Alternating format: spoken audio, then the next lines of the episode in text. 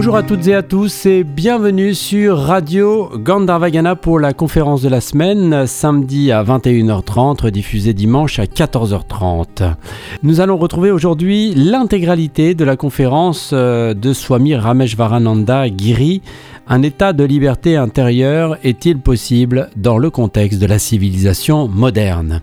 Nous avons pu écouter cette euh, conférence euh, chaque jour dans RGG Sagesse à 9h et 17h30 et aujourd'hui donc je vous propose l'intégralité.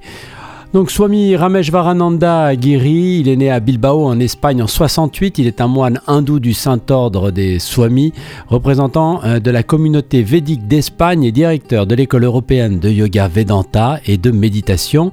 Il est conseiller pour le dialogue interreligieux et les relations entre les administrations de la Fédération hindoue d'Espagne et conseiller spirituel du Hindu Forum d'Europe. Nous allons donc le retrouver. Il est venu au centre Védantique Ramakrishna donner cette conférence le samedi 20 janvier. Il en a donné une autre le dimanche 21 janvier que je vous passerai certainement euh, la semaine prochaine, donc dans RGG Sagesse et puis le week-end prochain. Très bonne écoute, à tout à l'heure. Bonsoir à tout le monde, merci beaucoup euh, d'être ici aujourd'hui. Euh, la première chose, je tiens à remercier au révérend Puja Swami Admarupananda et ainsi qu'à le centre Védantique Ramakrishna de Gretz Armanvilliers, un lieu qui m'est très cher parce que c'est aussi ma maison mère, euh, de m'avoir invité à partager avec vous tous certaines idées que, je l'espère, vous intéresseront. Euh, euh, la conférence, c'était demain, et aujourd'hui, on nous a proposé aussi de faire la conférence, et on, ça tournait dans la tête quel pouvait être un thème qui peut vous intéresser et qui peut aussi aider à approfondir dans les questions où la conscience est centrale, comme Swamiji euh, nous présentait dans la méditation guidée. On est dans des moments exceptionnellement délicats à niveau mondial aussi, et l'autre jour, je partageais avec quelqu'un que malheureusement, l'ensemble de nos sociétés ont accepté la possibilité de la catastrophe et de l'apocalypse. On voit que l'Europe a viré complètement et a décidé à un moment donné même d'investir le 2% de notre produit intérieur brut en armement. Et à tout le monde, ça lui paraît bien parce qu'on est, euh, on avance dans ce que l'on appelle une guerre préventive. Je te montre mes dents, alors tu ne bouges pas. Mais à, la, à, longueur, investir en armement, euh, c'est de l'incertitude pour tout le monde et c'est du danger. Alors, est-ce que vraiment la possibilité d'être libre dans le monde où l'on vit maintenant, euh, un monde plus sophistiqué, technique et extérieur, nous pousse vivre superficiellement et encourage de multiples formes d'évasion et même de narcose, je pourrais dire? Alors, la première chose qu'il faudrait remettre en question, c'est qu'est-ce que la liberté ou qu'est-ce qu'on conçoit par liberté Il y a un danger toujours à essayer de transmettre certains concepts qui sont abstraits. Et les maîtres qui représentent le Vedanta en Occident, on a toujours ce défi avec nous. Comment faire comprendre un concept abstrait ou spirituel ou intérieur qui, doit se brancher et s'enraciner dans l'expérience personnelle euh, et, comment euh, on pourrait, nous, devenir euh, autorité de ce qui se passe à l'intérieur de quelqu'un d'autre. Parce que pour parler de liberté, il faudrait voir quels sont les synonymes du point de vue spirituel pour le mot liberté. Liberté, c'est la paix. Liberté, c'est un état d'intelligence qui, va loin dans le discernement. Liberté, c'est silence. Liberté véritable, c'est absence d'égoïcité.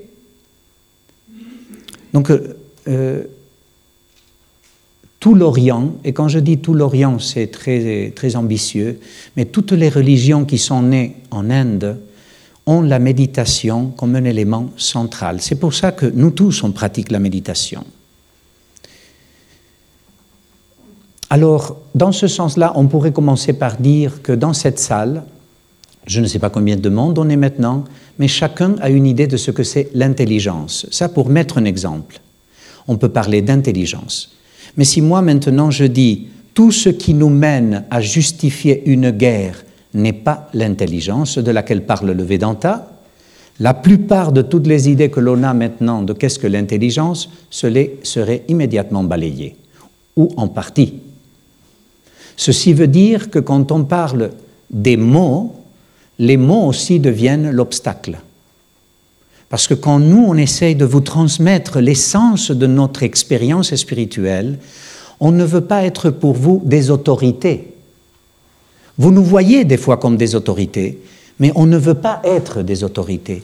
On veut partager avec des frères et des sœurs une vérité qui est devenue notre joyau et ce à quoi nous on dédie toute notre vie.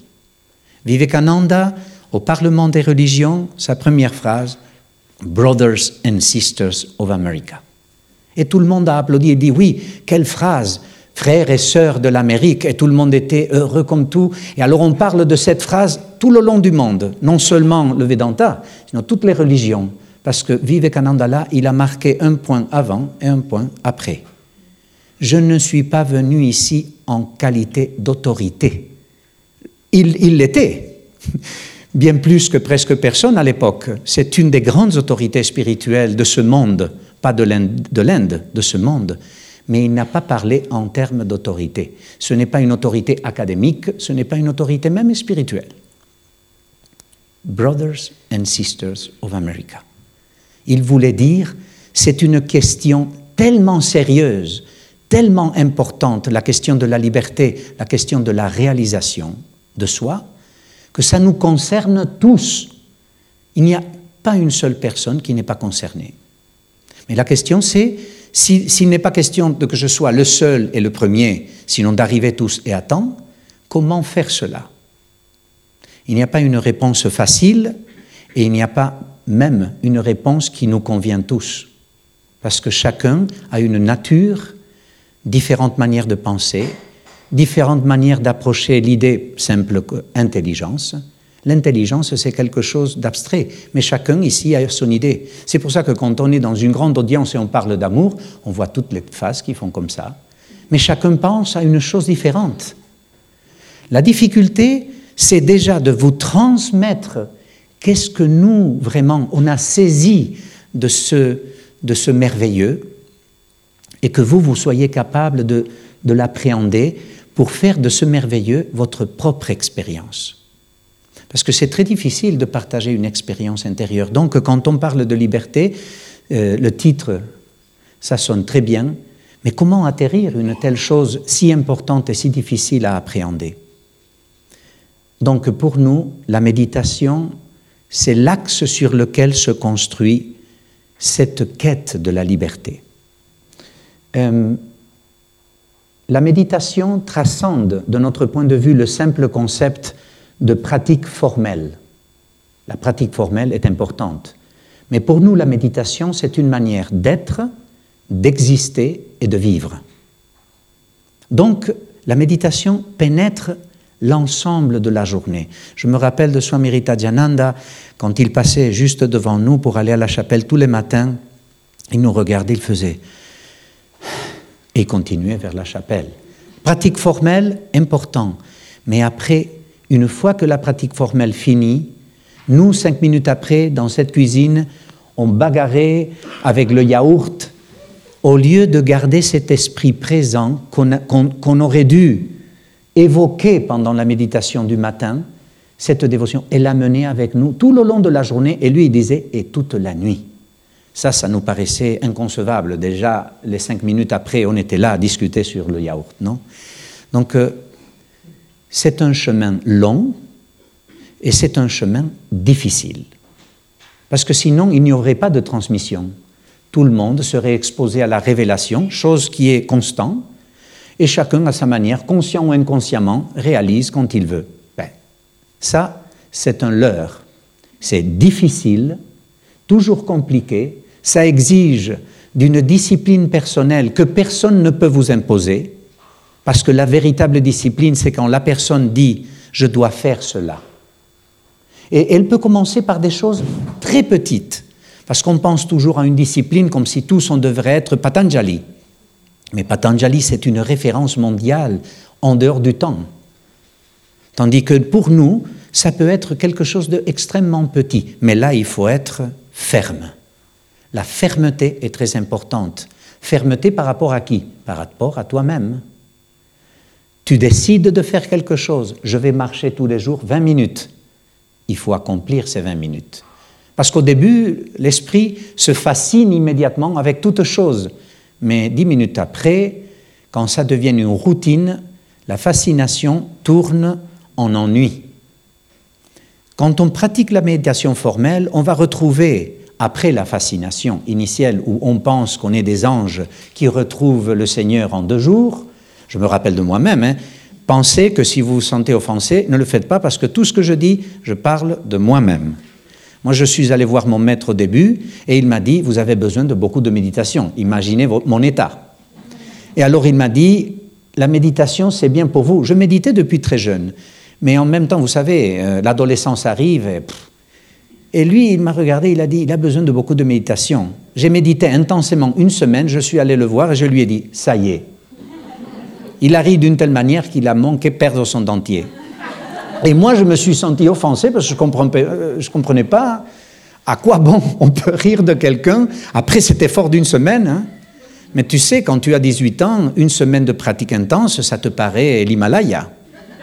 Après, quand on me parlait des grands saints de l'Inde, et quand tu vois la grandeur d'un Ramakrishna, tu avales et tu, tu avales de la salive et tu te dis, ça doit être très difficile. Et même lui, il nous dit, dans les Écritures, c'est écrit, si seulement vous faisiez une, seizième partie de ce que j'ai fait, donc on nous met la chose facile, c'est comme dire, si tu fais un pas, Dieu court vers toi.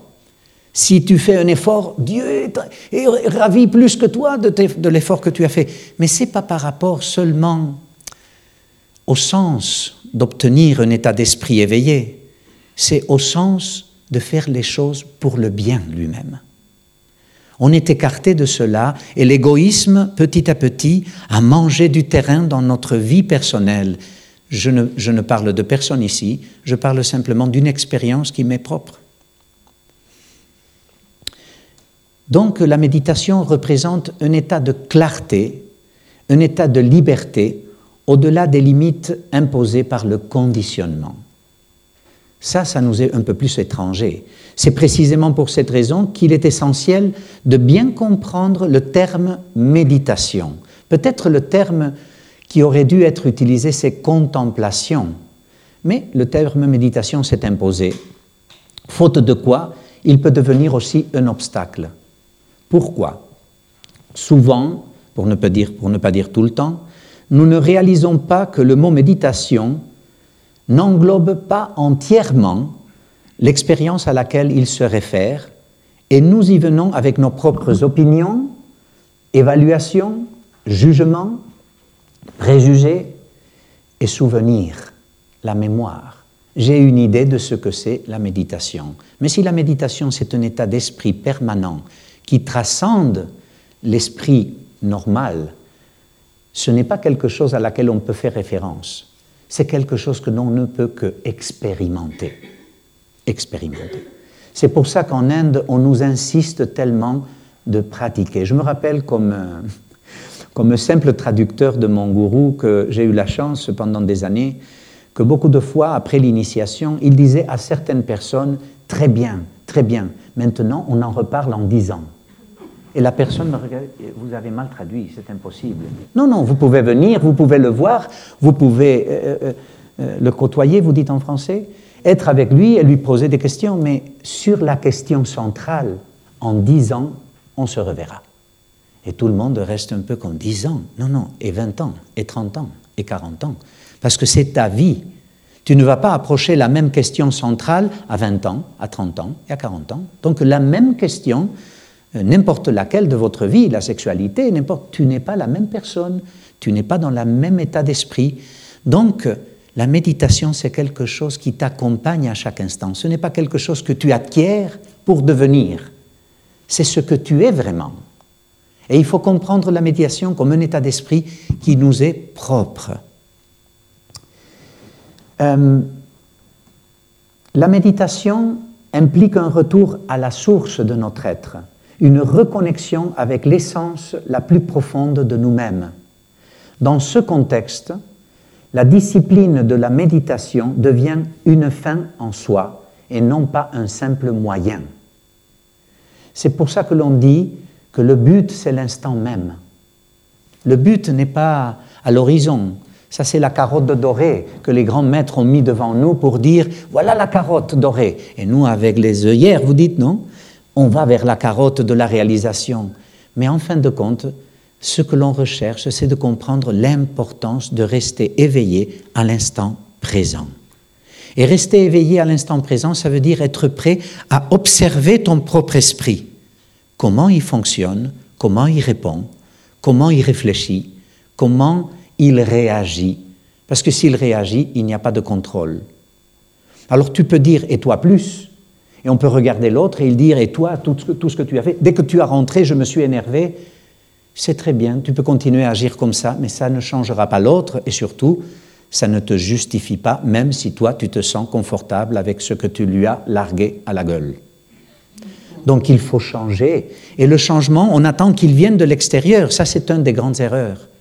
Ça ne veut pas dire que les choses extérieures ne comptent pas, mais notre transcendance sur les choses extérieures est très limitée. Alors la question, c'est si on est prêt à se regarder avec attention soi-même et commencer à corriger ce que moi je veux corriger. Personne ne va venir te dire, tu dois dire ceci ou cela. On a tous, ou je ne vais pas dire tous, mais la plupart d'entre nous, on est enraciné dans des traditions occidentales. Donc euh, on a une racine, on pourrait dire, euh, abrahamique, des traditions islamiques, juives et chrétiennes. Les trois religions euh, occidentales, je ne vais pas les critiquer bien sûr parce que j'ai des, amis et je, viens du catholicisme d'origine, ont une, concentration, je ne, vais, je ne vais pas dire principale, sinon importante, sur la question morale. Les religions qui viennent du, Dharma, hein, les, religions dharmiques comme le bouddhisme, l'hindouisme, etc., elles ont euh, une, concentration principale sur les aspects des états de l'esprit. Ça ne veut pas dire que nous, on part d'un restaurant sans payer. Hein? Non. Ça veut dire que notre intérêt, et, c'est ce qui a donné euh, à l'hindouisme et, au bouddhisme, par exemple, cette condition d'approfondissement dans des aspects de la conscience, c'est qu'on a fixé l'attention principalement sur les états de l'esprit. Et on veut comprendre la transcendance et on, on veut comprendre les états de l'esprit où l'esprit transcende la condition normale. Ça veut dire l'état de dualité dans lequel on vit totalement immergé. Ça ne veut pas dire que les mystiques catholiques, par exemple, ça ne les intéresse pas. Mais vous voyez que cette exception rend très difficile pour eux utiliser un langage pour expliquer ce qu'ils ont vécu, parce que ce n'est plus moral, la base est morale, mais l'expérience du saint est transcendante. C'est pour ça qu'une Sainte Thérèse d'Avila, très, très espagnole, c'est pour ça que je la mets sur la table, euh, euh, oui, docteur de l'Église, elle nous parle des, comment vous dites, les moradas euh, Ce n'est pas les chambres, c'est les... Non, mais elle, parle des différentes étapes de l'âme quand elle réalise, non? Elle a dû elle-même, c'est docteur de l'Église. Mais pourquoi docteur de l'Église? Parce qu'elle a dû codifier un langage pour pouvoir expliquer ce qui n'avait pas de contexte dans la langue espagnole. En Inde, on donne autant d'importance, et même plus, à la révélation et à la codification du langage, une récodification du langage pour pouvoir exprimer de quoi s'agit cette révélation. Jruti Smriti, non Mais tous les deux sont importants. Alors, pour nous, vous transmettre les questions centrales à propos de comment Suivre le chemin de la libération, c'est toujours question de grande prudence et, une question très, très sérieuse. Non? Euh, la pratique formelle de la méditation, comme je disais, ce que nous appelons communément en Occident méditer, en tant que verbe, en Inde, c'est difficile d'aller méditer. On, va dianer. Hein?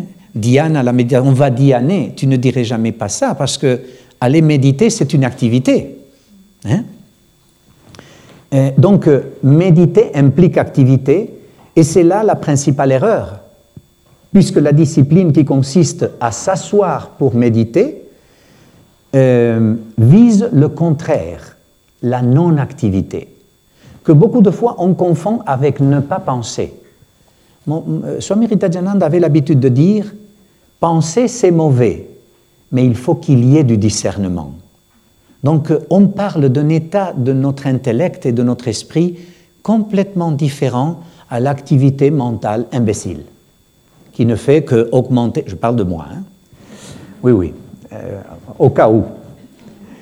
Donc euh, cette activité mentale imbécile empêche l'état méditatif. Le père Basile de, Montserrat parlait de, l'activité mentale imbécile. Ça veut dire le mental qui roule de lui-même. Et tout le monde sait ce que c'est ce fardeau, hein, parce qu'on en a ras le bol tous de ce fardeau. Donc abordons donc la méditation comme un nom et pas comme un verbe. et non et pas comme un verbe. Elle passe ainsi du statut d'activité à celui de mode de vie. La méditation comme un mode de vie qui doit imprégner chaque instant, chaque mouvement, chaque mouvement du mental. En ce sens, un état de clarté fondamentale est vraiment essentiel.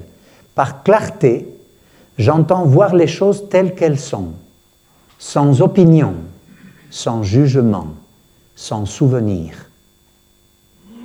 Contempler le mouvement de son propre esprit l'observer avec précision et attention, le contempler sans but, sans avidité. Qui est capable de s'asseoir, prier, et qui est capable de... Bon, prier, mais qui est capable de s'asseoir, méditer, sans rien attendre?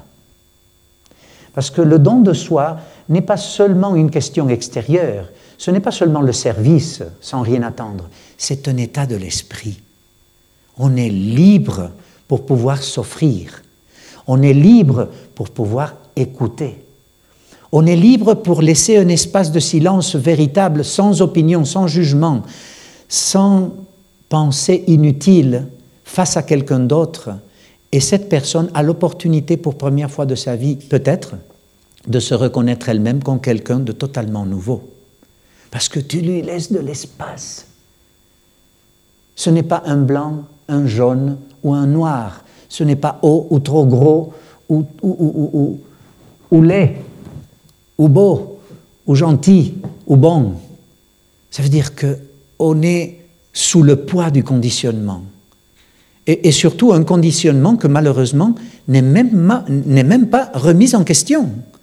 On rentre dans une mode et on analyse tout à partir de ce point de vue. La nouvelle voiture apparaît et tu es en train de sortir la tienne que tu viens de l'acheter, mais le nouveau panneau te l'annonce, la nouvelle, et tu regardes la tienne et euh, allez, allez, circule. Parce qu'il n'y a pas le temps pour jouir même pas de ta propre expérience par rapport à la réalité que tu expérimentes. Il n'y a même pas de l'espace véritable, mental. Donc la clarté et la capacité de voir en soi la façon dont les choses sont. L'esprit de celui qui se connaît est clair, précis, capable d'un raisonnement profond et fondamental, et se trouve dans un état naturel de détachement. Détachement pas dans le sens que tu ne mets pas l'attention sur quelque chose devant toi, sinon que tu es capable d'aimer finalement. Parce qu'en réalité, la méditation ne parle que de ça. Mais on ne veut pas utiliser le mot amour parce qu'il a été tellement perverti que maintenant parler d'amour, c'est presque, euh, comment vous dites ça, euh, obscène. Comprenez-moi bien. On devrait parler peut-être d'absence d'égoïcité. Hein? Parce que l'égoïsme envahit tout, même l'amour. Alors, vous vous connaissez, c'est ça la question centrale. Vous avez commencé à faire un travail et vous, vous observez votre fonctionnement, vous vous connaissez. Vous ne souffrez plus parce que vous vous connaissez. Vous ne souffrez plus. Qu'est-ce que cela veut dire? Si tu te connais, tu ne t'exiges pas plus que ce que tu peux. Mais tu essayes d'offrir le mieux que tu peux. Voilà une attitude. Dans notre société actuellement, on se forme en aptitude. mais rarement on se forme en actitude. Et, ceci est retombé sur nos épaules. Donc c'est une responsabilité que nous, on doit faire seuls. Comment je peux m'organiser pour grandir comme personne? Comment je peux déployer mon intégrité? Et personne n'est là pour te dire il faut faire ceci ou cela. On peut nous larguer à la face des questions morales. Il faut être bon. Qu'est-ce que c'est qu'être bon vraiment? Suivre des lois? Suivre des, des, comment vous dites ça, des préceptes? Ou c'est trouver ta vraie nature et savoir qu'est-ce que tu as besoin et suivre ta voie sans blesser personne? Mais il n'y a pas ces références devant nous facilement. C'est pour ça que c'est tellement important de s'engager dans sa propre vie spirituelle. Et dans cette quête, tout ce qui est nécessaire va venir, on nous dit, viendra de soi-même. Bien sûr, parce que tu es en train de changer. Et si tu changes, ta vision aussi du monde change. Et là où tu ne voyais pas quelque chose d'intéressant, soudain, apparaît devant toi comme quelque chose de très intéressant par rapport à ton état actuel d'esprit. Si tu vas mettre en valeur le monde qui t'entoure par rapport à la mode, tu es extrêmement limité. Tout ce qui ne s'ajuste pas à ta vision va être grossier, va être euh, rejetable. Donc, quand je dis vous ne souffrez plus, c'est dans ce sens-là. Tu te connais et donc tu es dans la juste mesure d'effort, ni trop tense, ni trop lâche. Voilà de nouveau le chemin du milieu, hein, duquel parlait le Bouddha. Et vous pouvez percevoir de manière intégrale, parce que l'axe de ta, quête, c'est ton propre esprit, ce n'est pas les esprits des autres. On n'est pas ici pour être autorité. On est ici pour partager nos vérités, notre expérience et enrichir les autres pour qu'ils puissent en profiter. Donc, c'est percevoir de manière intégrale, parfaite et belle ce que vous êtes réellement. Cette perception juste et détachée de la réalité et de soi-même est en soi la paix. Il y a deux degrés d'état de, paix. Le premier, c'est le calme, duquel parlent tellement les bouddhistes, non Shamatha. Mais ce calme, c'est quand l'esprit identifie le moment où lui, il ressent le calme. Je vais m'expliquer en utilisant le bruit. Si on est exposé à un bruit, pour nous, le calme, c'est l'absence de bruit. Mais quand on avance dans ce mouvement, on se rend compte que le véritable bruit, c'est mon esprit qui n'arrête ni de juger, ni de critiquer, ni d'avoir une opinion sur toute chose en tout instant. Je me rappelle que chaque fois que je passais devant mon maître ici, chaque fois que je passais devant lui, et je ne sais pas pourquoi au début, hein, je ne sais pas pourquoi, c'est une grande réserve de, de, comment de soutien pour soi-même. Hein. Je ne comprends pas, je ne sais pas, euh, oui, oui. Et il disait toujours, votre problème, c'est la rigidité. Oui, il le disait ah, devant tout le monde. Ça, ça fait du bien. Hein. Et alors, euh, je passais, il était avec du monde, et alors il disait Oui, oui, ah, ah il s'appelle Rama, oui, son problème c'est la rigidité. Mais à un moment donné, au lieu de réagir, j'ai réfléchi. Qu'est-ce qu'il veut dire? Et 12 ans après, et 12 ans après, en méditation, je suis tombé sur une chose qui est très importante et que je partage, c'est pour cela. On a une idée de comment sont les choses. Et je ne vais pas remettre en question votre manière de voir les choses. Chacun d'entre vous a une idée de comment sont les choses. Chacun croit avoir la raison. On la justifie, on fait son discours, on l'alimente, et ainsi va le monde. Quel est le problème? À partir de l'idée que j'ai de comment sont les choses, je juge absolument tout. Donc il ne s'agit pas d'abandonner une idée, sinon de se relaxer pour la défendre. Parce qu'on est tous à la défensive. Et notre défense permanente de mon idée de comment les choses doivent être ou sont, c'est ce qui nous amène à la guerre. Petit à petit, chacun d'entre nous soutient à sa manière, la parfaite, parce que c'est la mienne, cette guerre préventive dans laquelle on est tous immergés dans le monde. Au lieu d'investir le 2% du PIB européen en paix, on investit le 2% du PIB européen en armes. Mais en réalité, c'est nous. On ne s'est pas rendu compte que chacun d'entre nous, chacun à sa petite manière, soutient cette inertie monstrueuse. Ma raison. Vivekananda ne s'est pas présenté devant le Parlement des religions pour dire, voilà, j'amène la vérité avec moi. Il a dit, je, représente une religion millénaire qui a derrière moi des millions de personnes qui se sont efforcées pour comprendre le sens de la vie. Et je viens humblement amener, être un porte-parole pour que vous sachiez qu'il y a des moyens à votre portée, parce que ce n'est pas des, des, moyens hindous pour les hindous, c'est des moyens qui sont à la portée de tout le monde parce que tous ensemble, on doit essayer de changer cette inertie. Et c'est dans ce sens-là que cet, état de clarté devient essentiel pour chacun d'entre nous. Non? Donc, euh, euh, c'est pour ça que je disais au début, dire paix ou dire liberté, pour moi, c'est synonyme, vous comprenez? Le véritable état de paix, c'est quand tu es capable de arrêter ton esprit parce que tu lui donnes l'ordre de s'arrêter. Vous comprenez? Ce n'est pas ne pas penser, c'est d'être très précis dans le discernement de qu'est-ce que tu vas arrêter et qu'est-ce que tu vas laisser continuer. Ce n'est pas ne pas penser, c'est dire je ne vais pas alimenter ce sens de mon esprit. Je ne vais plus réagir face à, cette personne malgré qu'elle est affreuse. Parce que Swami, quand même, elle est affreuse. Oui, oui, oui, mais la question c'est, qu'est-ce que tu vas faire toi? Parce que si tu es dans la réaction, tu justifies, tu justifies la totalité de la situation. Et aussi la colère qui suit à cette justification.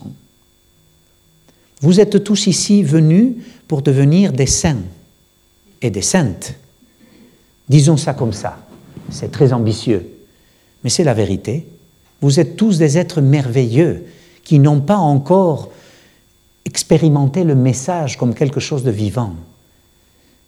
Ça ne correspond pas à Poutine, ni à Trump, ni à notre président de l'Espagne, ni à Macron à changer les choses, parce que personne ne peut changer ce qui est établi.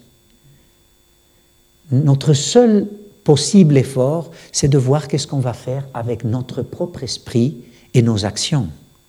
Tu peux changer les choses. Vous savez qu'une université suédoise, il y a longtemps de ça, euh, a fait toute une quête pour voir une personne avec une vie anodine, vous dites anodine, n'est-ce pas? Totalement anodine, combien de personnes elle peut influencer à longueur de vie? Ils ont, ils ont dit, dans les 50 000 personnes, vous n'avez pas des vies anodines. Donc ça va au-delà de ça.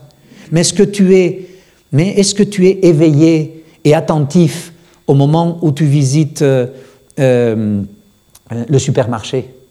Ou au moment où tu parles à, ton bien-aimé Swami, ou quand tu es avec un ami, ou, quand tu es avec une personne que tu supportes pas. Est-ce que tu es attentif à ce qui se passe ici? Parce que c'est de ça que traite la méditation. Bien sûr, après, il y a d'autres états d'esprit qui vont t'ouvrir un monde infini devant toi pour comprendre des tas de choses, parce que ça ne finit jamais. On est infini dans un sens de conscience, comme Swamiji nous, nous disait parfaitement dans la méditation guidée qu'on a, on a eue aujourd'hui. Non? Alors, euh, oui, alors euh, la sensibilité et la clarté envers les choses qui vous entourent, la sensibilité et la clarté sont deux façons de désigner deux degrés fondamentaux différents d'absence d'égoïcité qui sont en eux-mêmes le, méthode, on dit la méthode, la méthode et le moyen. Prêter attention et devenir conscient. Et je vais diviser, comme j'ai dit, le calme et la paix, et maintenant je divise aussi parce que c'est deux états différents de notre esprit. Prêter attention consiste à orienter et à diriger notre esprit vers un objectif particulier tout en étant pleinement et entièrement présent. Très difficile. Même dans un couple, euh, c'est difficile. Tu es tellement présent, ou tu attends qu'elle ou lui, il finisse son discours pour larguer, le tien. Il n'y a pas d'espace. Mais c'est qu'il n'y a pas d'espace parce que déjà avant que la personne arrive, ton esprit est complètement rempli d'idées que tu veux projeter, pour ne pas dire euh, cracher. Oui, parce qu'on est comme ça. Ou peut-être réprimer, parce qu'il y a les deux sortes, non Rebelle et, euh, comment on dit l'autre, euh, à l'opposé, c'est conformiste. Oui.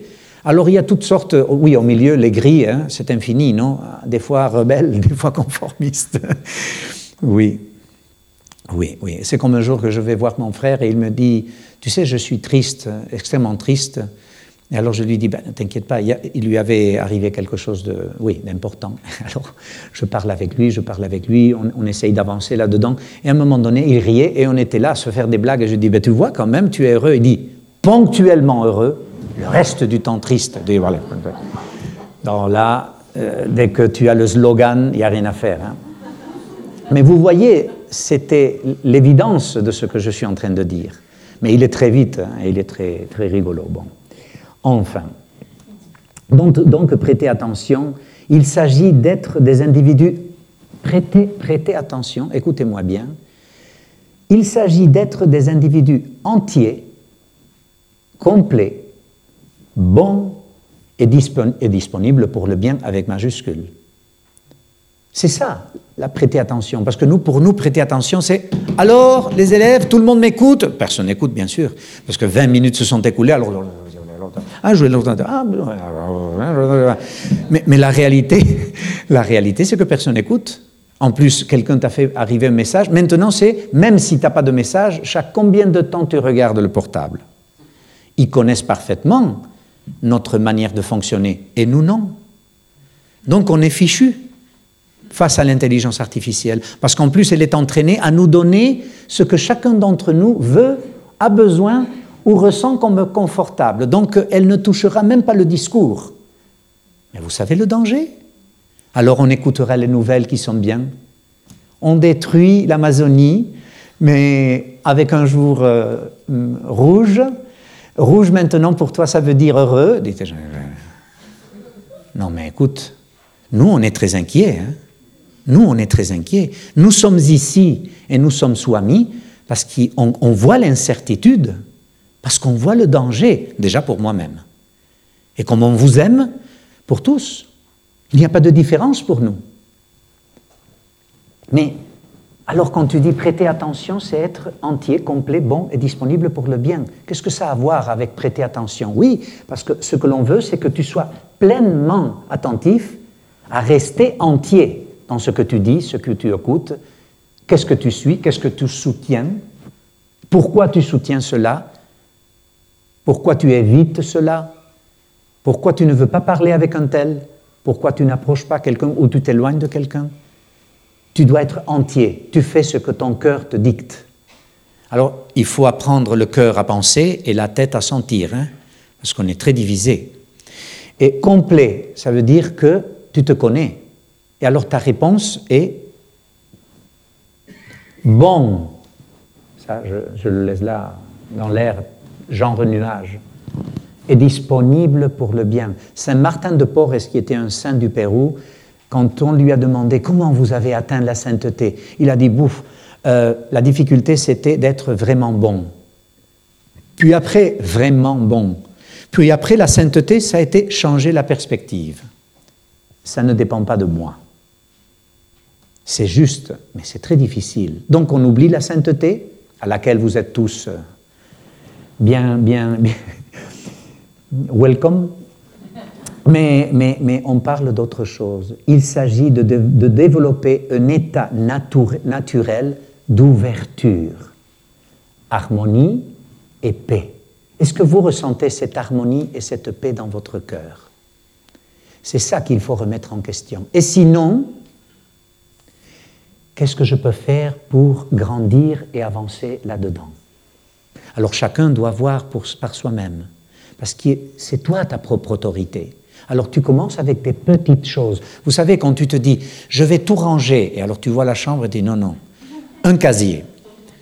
Un casier. C'est difficile parce que si tu fais un casier, tu finiras la commode.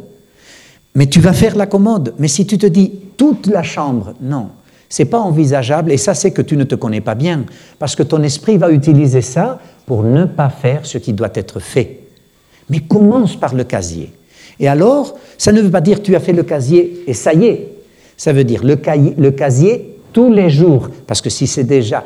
Ramakrishna disait que si tu es là à travailler sur ce qui est central, derrière toi pousse la mauvaise herbe. Donc, tu as déjà coupé le gazon derrière, on regarde tous les jours son état et tu continues devant. Petit à petit, l'oiseau fait son nid, ça c'est une expression française. Quand je la traduis à l'espagnol, vous savez, la traduction, impossible. L'oiseau, quel oiseau? Pourquoi? On ne mange pas l'oiseau. Non, non, euh, revenons à la, à la question centrale. Deuxième point important, deuxième point important, devenir conscient. Prêter attention, c'est si tu n'es pas intègre, si tu n'es pas complet, si tu ne fais même pas l'effort d'avancer vers cette intégrité, comment tu vas devenir conscient? Tu attends la conscience comme une gifle? Tu attends la conscience pleine comme un piano qui tombe du cinquième et tu es là. Où est le piano? Où est le piano? Non, le piano, c'est la conséquence d'un effort concentré. Très difficile. Si ce n'était pas difficile, nous, on ne serait pas ici. C'est difficile pour nous, difficile pour tous. Difficile pour le Bouddha, difficile pour un Ramakrishna. Ils sont venus au monde comme des hommes pour nous montrer le chemin et ouvrir une autoroute. Ça, c'est des autoroutes. C'est les bateaux, comment vous dites, euh, transatlantiques. Hein. Mais nous, on est des petits bateaux, il y a la rivière, il faut traverser. Alors, constance, discipline, mais c'est quelque chose de personnel. Ça, c'est personnel. Tu décides et tu t'engages. L'engagement, c'est la véritable discipline. Engagement en quoi? En ce qui peut t'aider à vraiment rendre véritable ce que tu veux acquérir, qu'en réalité, c'est quelque chose qui est déjà en toi, mais ça, c'est une autre question pour une autre conférence. Donc, devenir conscient, c'est prendre conscience de ce qui est là, vous voyez. Ce n'est plus devenir. C'est devenir conscient dans le sens que tu prends conscience de ce qui est là. Cet état doit, venir de l'intérieur. C'est s'ouvrir à ce qui se passe, au lieu de se focaliser sur ce qui me séduit. Mais relâche mon attention véritable. Ça, on le connaît quand on tombe amoureux. Hein.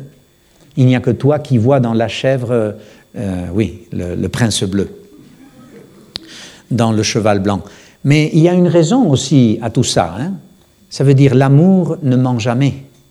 Cette expérience va te faire comprendre des choses que tu ne pourras pas rater. Mais il n'y a que toi qui vois dans la chèvre le prince bleu et vice-versa. Les autres sont là à essayer de comprendre. Oui. Euh, c'est s'ouvrir à ce qui se passe au lieu de se focaliser sur ce qui me séduit, mais relâche mon attention sur l'essentiel. C'est pourquoi la discipline est nécessaire. Il est plus facile de se laisser emporter par l'inertie, l'habitude ou la dépendance que de rester immobile, centré sur soi-même, à observer le mouvement de l'esprit et lui dire ce que tu veux, au lieu de se laisser traîner par ce qu'il nous propose que normalement c'est une réaction et on n'a même pas le temps d'y réfléchir. C'est à ça qu'on appelle c'est moi. Mais c'est pas toi ça. Devenir conscient consiste à reconnaître la totalité ou faire l'expérience de la conscience éveillée de laquelle on parle tellement, full mindfulness. Mais attention, de, ça c'est des mots, hein, c'est des mots. C'est la première phase de l'absence d'égoïcité. Devenir conscient, va vers l'extérieur et aussi va vers l'intérieur. C'est la base de la conscience de soi. Et pour approfondir ce sujet important de la méditation bien comprise, il faut vraiment s'engager sur le chemin de la vertu. Je me rappelle qu'un jour, dans une grande conférence, j'ai mentionné la vertu et quelqu'un a levé la main et il a dit, mais la vertu c'est un mot de 1600, non? C'est inquiétant et dangereux d'entendre cela de nos jours. Parce que moi, je ne parle pas de la vertu imposée par la société, une morale basée sur la peur, l'avidité, la jalousie, sur certaines récompenses et punitions. Je parle de la vertu qui vient naturellement, facilement et spontanément, sans conflit ni résistance d'aucune sorte, lorsqu'il y a connaissance de soi. Tu sais qui tu es et tu sais ce qui est sur la table, ce que tu peux offrir, ce que tu peux partager. Tu ne te vends pas des histoires, tu ne vis pas dans le nuage, ça, c'est la vérité. Il y a beaucoup de fois que quelqu'un me dit, et pour qu'une relation humaine entre deux personnes différentes et que ça fonctionne, qu'est-ce que je dois faire? Amène, que chacun amène sa calculatrice. Et depuis le premier jour, que les choses soient claires. Parce qu'on parle d'amour. Mais finalement, tout le monde garde dans le rouleau de toilette les mille et une choses qui n'ont pas été éclaircies. Non, les choses claires. C'est ça la calculatrice. Tu dis ce que tu offres, c'est réel, il n'y a pas de conflit. Tandis que tu offres pour obtenir quelque chose, et si la réponse n'est pas celle que l'on attend, tu vas être fâché. Donc en réalité, c'est toi qui vis dans le leur. Beaucoup de fois, l'autre n'a même pas manqué ce qu'il a promis. Tout simplement, il ne sait pas où tu es placé parce qu'il n'y a pas de communication suffisante. La véritable communication, ce n'est pas dire oui, oui, je t'aime. Non, c'est qu'est-ce que c'est la communication véritable? L'autre sait exactement où tu es. Et tu ne peux pas être toute la journée. Et je vais sortir et ne t'inquiète pas. non, c'est une question dans le cœur. Tu es sûr, tu sais que cette personne te correspond. Tu sais que c'est toi-même dans un sens. Est-ce que ceci peut être exact et permanent tout le temps? Impossible. Mais au moins tu as, c'est pas une sécurité, vous comprenez? C'est pas du confort c'est que tu sais que tu es tranquille parce que tu aimes et tu te fais aimer. Et que dans cet éventail de possibilités, tout est possible. Donc tu n'es pas à récriminer les choses, parce que tu comprends que toi, tu ne peux pas offrir le Bouddha à l'autre, et l'autre ne peut pas t'offrir le Bouddha. Ça, c'est une, une vision, euh, oui, intéressante, mais qui ne correspond pas à notre réalité. Donc il faut la communication réelle. Tu, connais, tu te connais toi-même, tu essayes de connaître l'autre, et dans cette connaissance, euh, euh, comment on dit, oui, mutuelle, voilà, quelque chose peut relaxer dans ton cœur. C'est pas que tu es sauve, c'est que tu es dans la vérité de quelque chose qui ne, qui ne, qui ne requiert plus de, revenir sur ça, non? Bon. Euh, oui, ça, ça me rappelle un maître que j'avais, qu'il venait toujours avec des tas de livres et pour les conférences, il portait un tas comme ça, il nous regardait, il voyait le temps, il commençait à lever les livres, il finissait par dire Je vais vous raconter une petite histoire. Disait, allez, allez. Donc voilà. Balé. Ce que l'on vient de dire, c'est un acte de salubrité intérieure. Tu es en accord avec toi-même. Et cet acte de salubrité intérieure met fin au processus vital de ce mouvement de l'esprit qu'est le moi. Parce que c'est ça le mental qui radote.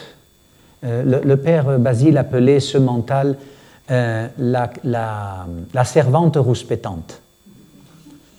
L'histoire de servante ou servant. Hein. Le servant ou la servante rouspétante. Vous, vous savez de quoi je parle. Hein.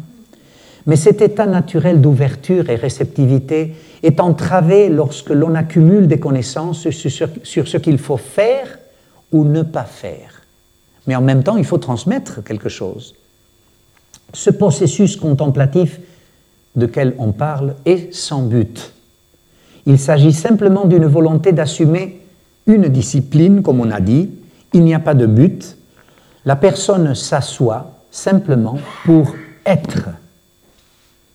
Il s'agit de faire le non-faire, qui n'a rien à voir avec ne rien faire. Je me rappelle d'un ami qui est venu me visiter une fois Et il me dit, qu'est-ce que tu vas faire? C'était une époque où je faisais silence, Mouni, non? Donc j'étais longue période en silence. Qu'est-ce que tu vas faire cette année? Alors je lui dis, je continue avec l'activité, je vais faire silence. Et, alors il me dit, une année de plus à ne rien faire et alors moi je lui ai dit, ben, je t'invite à rester avec moi, parce que j'avais la possibilité. Tu peux rester avec moi et faire ce que je vais faire. Ne rien faire. Alors maintenant, ça doit être extrêmement dur. Et je lui dis, c'est dur ou c'est ne rien faire? C'est faire le non-faire, il n'a rien à voir. Donc, faire le non-faire, pour l'ego, l'ego, il ne sait pas ce que, ce que cela signifie. Car se faire le non-faire est contraire à sa nature. Pour l'ego, ce qui est sans but manque de sens. Beaucoup de monde dit Qu'est-ce que, vous faites? Hein? C'est ennuyeux et irritant pour lui. C'est pour ça que la méditation nous découvre l'ennui et l'irritation. Il faudra donc se fixer un but, comme une ruse pour que l'ego ait envie de s'embarquer et de nous accompagner dans le processus constant de l'éveil d'ouverture totale de la vie, d'augmenter notre précision envers nous-mêmes, ce qui nous donne la capacité de comprendre et de discerner vraiment. Vous savez, ce n'est pas la même chose voir que de faire de ce que je vois une réalité dans ma vie, ce qui m'amène à voir l'expérience. L'expérience donne la conviction, la conviction me mène à comprendre vraiment, mais comprendre, ce n'est pas encore la réalisation. Mais au moins, au moins, quand on est capable de comprendre, c'est parce qu'on a fait un effort, et de cet effort, euh, quelque chose d'authentique et de merveilleux de nous-mêmes, qui va nous rassurer et qui va nous donner une force que, que maintenant on pense qu'on n'en a pas, va venir pour nous aider à accomplir notre travail avec nous-mêmes. C'est ce que j'appelle les intelligences inconditionnelles. Euh,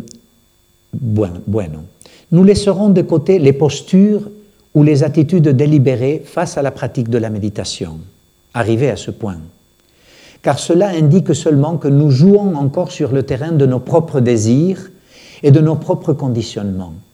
Cela indique que notre méditation se nourrit de supplications pour retrouver une paix à laquelle nous n'avons pas le droit de prétendre, parce que nous ne vivons pas pleinement, parce que nous ne sommes pas vertueux. Nous voulons un nid confortable pour nous retirer et passer à l'état indolent de spectateur insensible. Et si vous voyez, notre société est capable de voir des nouvelles atroces avec une insensibilité sincèrement, elle me fait peur. Donc, toujours à l'affût d'acquérir quelque chose qui fera grandir notre vanité, rempli d'une avidité sincère de devenir meilleur, nous nous disons que nous voulons quelque chose de paisible, de grand, qui enrichit notre vie, mais nous faisons exactement le contraire. Nous détruisons, nous devenons vulgaires, même mesquins ou stupides. Une personne qui veut vraiment comprendre la pleine signification de ce qu'est la méditation pour nous se débarrasse complètement de tout ce, de tout ce leurre la méditation ne consiste pas à interrompre la relation avec soi-même pour essayer de devenir une meilleure personne. Ce n'est pas une question morale. Il ne s'agit pas de se réformer ou de s'améliorer. La méditation est une façon d'aller de l'avant avec la propre confusion, le chaos, les émotions, la colère, l'agressivité, la passion, le désir, etc. De travailler avec tout cela en prenant comme point de référence la réalisation, le plus élevé, pour accepter et résoudre le plus bas. La plupart d'entre nous acceptent les choses très facilement. Nous sommes vides, crédules, parce que nous avons besoin de réconfort, de sécurité, d'un sentiment d'espoir. Nous souhaitons être sauvés, être du côté des bons. Nous acceptons facilement et nous refusons tout aussi facilement en fonction de notre état d'esprit. Se concentrer égoïstement sur soi-même, s'observer comme une chose séparée du monde. Swamiji nous disait arrêtez de vous penser comme quelque chose séparé, hein? conscience pure. Mais cette séparation nous conduit à l'isolement et à toute forme de névrose, d'obsession et de peur. En revanche, si l'on observe le monde, si l'on suit le mouvement du monde et qu'on l'on se laisse porter par ce mouvement qui pénètre l'intérieur, comme Swamiji nous disait, alors il n'y a pas de division entre soi et le monde. On n'est pas un individu opposé à la collectivité. Il faut avoir le sens d'observation qui consiste à explorer, à écouter et à être vigilant. C'est en ça que ça consiste, non? On ne peut pas explorer si l'on n'est pas en grande partie libéré des conditionnements. Pour explorer au plus profond de soi-même, il faut le faire comme si c'était la première fois. Esprit neuf, esprit de débutant, disait le maître Suzuki. Hein. C'est pourquoi dans une démarche contemplative sérieuse, il faut faire la différence entre s'asseoir et se laisser distraire et simplement s'asseoir pour être ce qui euh, euh, Vivekananda disait, s'asseoir comme une montagne vivante, comme une pierre vivante. Ben oui, c'est ce qui implique renverser la dynamique dans laquelle nous sommes immergés dans le monde. S'asseoir pleinement implique de retrouver la santé mentale et la possibilité d'éveil qui découle de la simple volonté de s'asseoir comme une montagne, comme disait Swami Vivekananda. Ce que nous pourrions définir comme l'art de faire le non-faire. Cependant, l'art de faire le non-faire exige une absence totale d'avidité et de convoitise, un silence intérieur qui nous est étranger, mais que nous voulons posséder pour être spirituel. La spiritualité authentique est catégoriquement le contraire. Ce n'est pas une pause, c'est un état d'être qui est déjà le nôtre, mais qui sommeille au fond de nous. Merci beaucoup.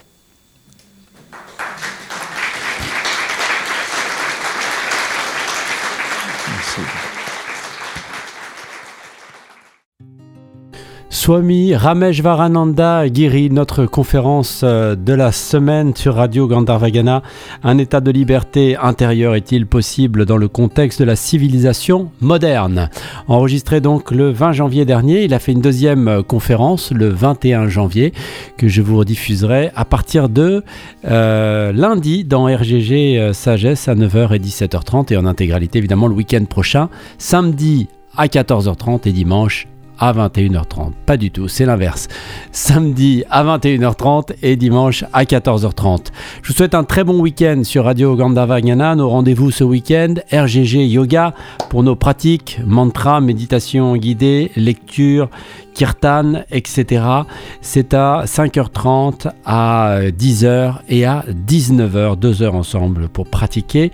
On se retrouve également pour le cours de philosophie védantique de la semaine, sagesse védantique au quotidien, dimanche à 21h30, les sages fermement établis dans la sagesse avec Swami Atmar Upananda. À chaque heure, la rediffusion des podcasts, des émissions exclusives de Radio Gandharvayana de la semaine. Je vous souhaite un très bon week-end, tout le meilleur pour votre croissance spirituelle à l'écoute de notre antenne. À bientôt.